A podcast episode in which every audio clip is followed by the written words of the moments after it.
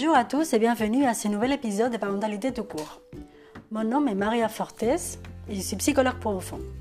Aujourd'hui, nous allons discuter écran, mais pas pour savoir s'ils sont bons ou pas bons. C'est bon, je pense qu'on a compris que coller son maman H24 à une tablette, c'est pas terrible. Mais une fois qu'on a dit ça, on fait quoi? Surtout dans cette période d'école à la maison, travail à la maison, sport à la maison, tout à la maison. Et finalement, tout cela, ça a été possible grâce justement aux écrans. À ces écrans que nous avons si maudits, moi la première.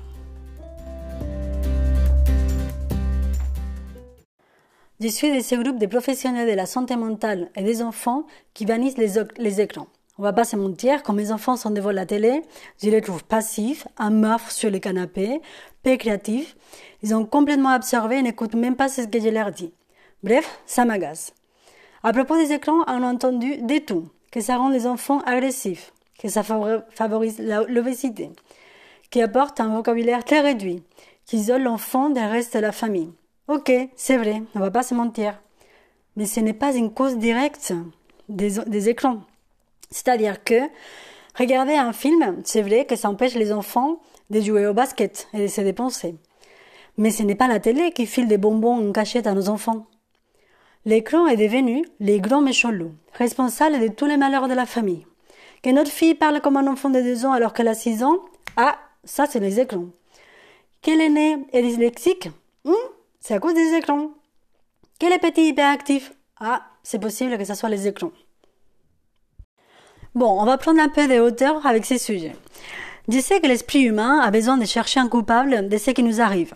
Et si c'est le même pour tous les problèmes, tant mieux. Et en tête des listes, on trouve Trump, le capitalisme et les écrans. Je ne sais pas comment je me débrouille, mais dans toutes les conversations que j'ai en ce moment, ils apparaissent à un moment ou à un autre. Comme ils étaient à l'origine de tout. Mais n'oublions pas que par rapport aux écrans, les écrans, c'est un outil. C'est à nous de savoir ce qu'on fait avec. En plus, on est dans une drôle de période. Confinement, pas confinement, fermeture des écoles, pas fermeture des écoles. Quand je pense qu'on a demandé à des parents lors du premier confinement de garder le même rythme de travail, sans avoir en compte si le couple avait ou pas des enfants, si les deux travaillaient ou pas, ou même si l'enfant était dans une famille monoparentale, ça me met en rage. Mais bon, c'est encore un autre sujet. Aujourd'hui, ce que je voulais voir avec vous, c'était deux petits points qui vont nous aider à comprendre le, monde de l'écran. Qu'est-ce qui se passe entre l'écran et l'enfant et comment ça peut nous aider à apprivoiser finalement les écrans et comment on les utilise. Donc on va voir d'un côté quel est le contenu idéal et d'un autre côté on va voir une question qu'on me pose très très souvent que c'est pourquoi euh, mon enfant regarde en boucle les, les mêmes films. Donc en termes de contenu, ah, je pense que le plus simple, c'est de viser toujours un contenu qui est destiné à des enfants plus jeunes que les nôtres. Si notre enfant il a 7-8 ans, ben, on va prendre quelque chose pour des enfants de 5-6 ans. Pourquoi? Parce que même s'il n'y a pas de violence, les émotions ne sont pas traitées de manière adaptée à leur âge. On pense que dès qu'il n'y a pas de violence dans un film, on se dit, bon, c'est bon, c'est un film pour enfants. Erreur Qu'un film soit qu'il ne soit pas déconseillé à moins de 12 ans, ça ne veut pas dire qu'il est conseillé à moins de 12 ans. 12 ans, on a des 0 à 12. C'est énorme la différence. Donc la violence, ce c'est juste un critère parmi d'autres. C'est pas quelque chose de définitif. Il y a aussi la durée, l'identification avec les sujets traités et les, et les émotions qui sont exprimées. Alors, je vais vous donner l'exemple des pas de patrouille. Vous connaissez de patrouille? Eh bien, de patrouille, il est regardé par beaucoup d'enfants des maternelles. Alors que pour moi, c'est à partir des 5 ans. L'autre jour, j'ai regardé pour la première fois avec ma fille qui me demandait depuis longtemps. Et je voulais vraiment savoir un peu, à quoi ça ressemblait. Euh, alors, ce qui se passe, c'est que, comme ce sont des situations où, euh, donc si vous ne connaissez pas, c'est, il y a une, une situation d'urgence. Euh, là, par exemple, celui que j'avais vu, c'était un éblouement. Je pense que ça s'est dit comme ça?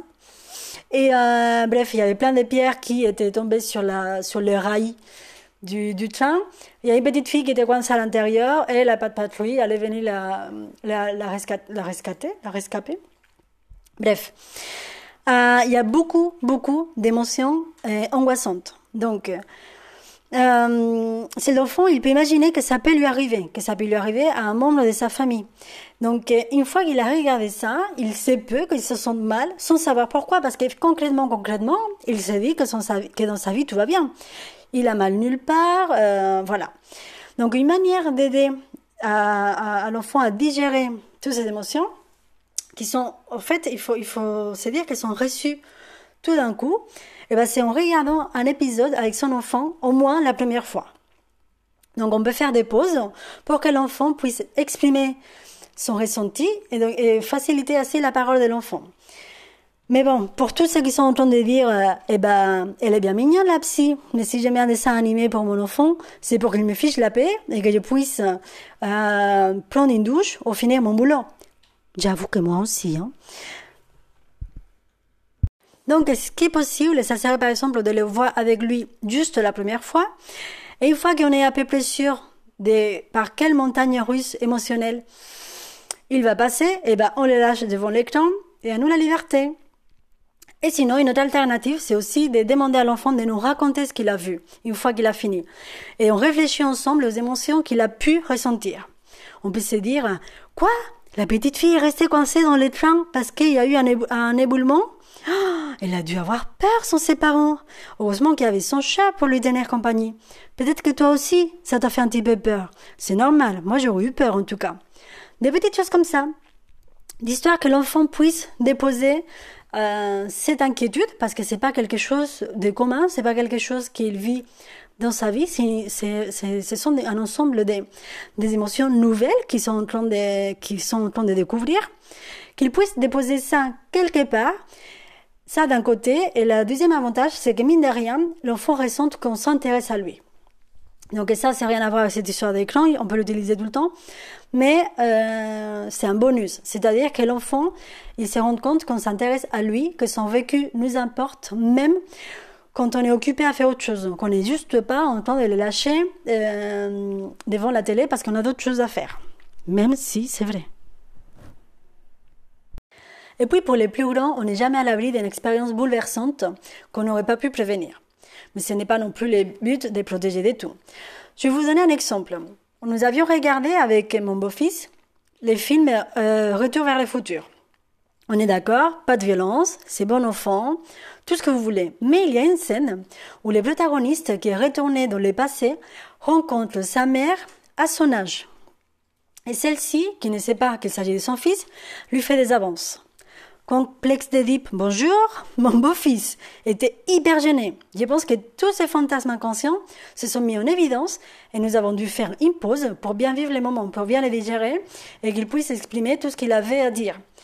Donc, il n'y avait pas de violence, certes, c'était pour son âge, certes, mais bon, il y a des détails comme ça qui nous échappent du vécu de l'enfant, qui sont difficiles à digérer parce que c'est ça aussi qui fait le charme des films, c'est qu'il nous met euh, dans, plein de la figure des émotions qui sont en nous et nous le met face à un écran. Donc ça peut être très très très violent pour un enfant.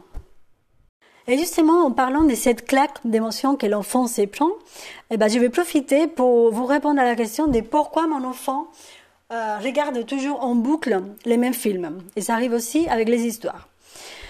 Euh, Imaginez que euh, l'enfant, il est tranquillement assis sur les canapés, sans rien faire, sans bouger, sans parler.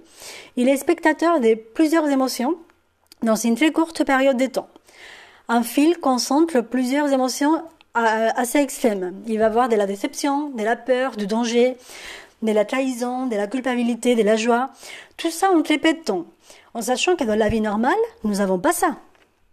Sauf un jour exceptionnel. Mais nous ne passons pas par plusieurs émotions aussi intenses dans l'espace d'une heure et demie. Donc, ce qui se passe, c'est que les neurones miroirs, qui sont celles qui sont hyper utiles pour les apprentissages, merci, bah, elles, s'activent. Dès qu'elles voient une scène euh, des trahisons, ou des culpabilités ou des peurs, elles vont s'activer comme s'ils étaient euh, en train de la vivre. Donc l'enfant, il est, il est euh, exposé à, beaucoup d'émotions dans, dans, très peu de temps qu'il ne peut pas gérer, des émotions qu'il n'a pas le temps de les digérer. Donc est fait de regarder une fois, deux fois, trois fois. Il sait déjà à quoi s'attendre. Il connaît par cœur l'histoire, il sait par quelle émotion il va passer et il va avoir un sentiment de maîtriser. Il va pas se dire, baf, tout ce que je viens de me prendre. Non, c'est, euh, il se prépare, il sait, il sait ce qui arrive, il sait qu'il va avoir peur, il sait à quel moment il faut qu'il se cache, il sait à quel moment euh, il peut avoir euh, avoir envie de pleurer, il sait. Donc c'est ça qui fait que l'enfant il a envie de regarder tout le temps, tout le temps les mêmes films pour se rassurer, pour avoir l'impression de maîtriser. Donc évidemment, même si c'est pénible pour nous, on, on ne stoppe pas un enfant qui, a besoin de... en fait, pour, moi, c'est la même chose que quand a, on a vécu quelque chose d'intense et qu'on a besoin d'en parler, en parler, en parler. C'est exactement la même chose. Plus on en parle, plus on se sent euh, maîtriser les émotions. Euh, voilà, donc euh, on les laisse, qu'ils regardent autant de fois qu'ils nécessitent. Bon, on arrive à la fin de l'épisode. Bravo si tu es arrivé jusqu'à la fin, parce qu'avec mon accent, c'est peut-être pas évident. Mais avant de vous quitter, je vous laisse la ressource du jour. Euh, Aujourd'hui, il s'agit du livre, alors il s'appelle Psychanalyse des dessins animés, et c'est Jean-Vief Genati qui l'a écrit. Et euh, j'ai aussi une deuxième ressource à vous donner. Bon, je pense que vous connaissez, hein, parce que euh, c'est un site très connu. C'est pour euh, vraiment voir que euh, c'est des films qui ont été notés.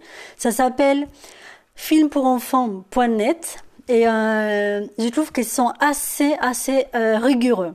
C'est pas tout simplement est-ce que c'est pour enfants, pas pour enfants, est-ce qu'il y a de la violence ou pas? Ça va vraiment au, au détail. Et euh, ce que j'aime bien, c'est qu'il y a une, une, une, description des messages envoyés. Donc, par exemple, pour euh, Bad Patrouille, dont on parlait tout à l'heure, eux, ils disent à partir de 5 ans. Et déconseillé au moins de 4 ans. Donc, chose pour laquelle je suis euh, très, euh, très d'accord. Bon, bah, je vous dis euh, dans 15 jours. Et je vous souhaite une bonne soirée ou une bonne journée en fonction de à quel moment vous, avez, vous m'avez écouté. À très vite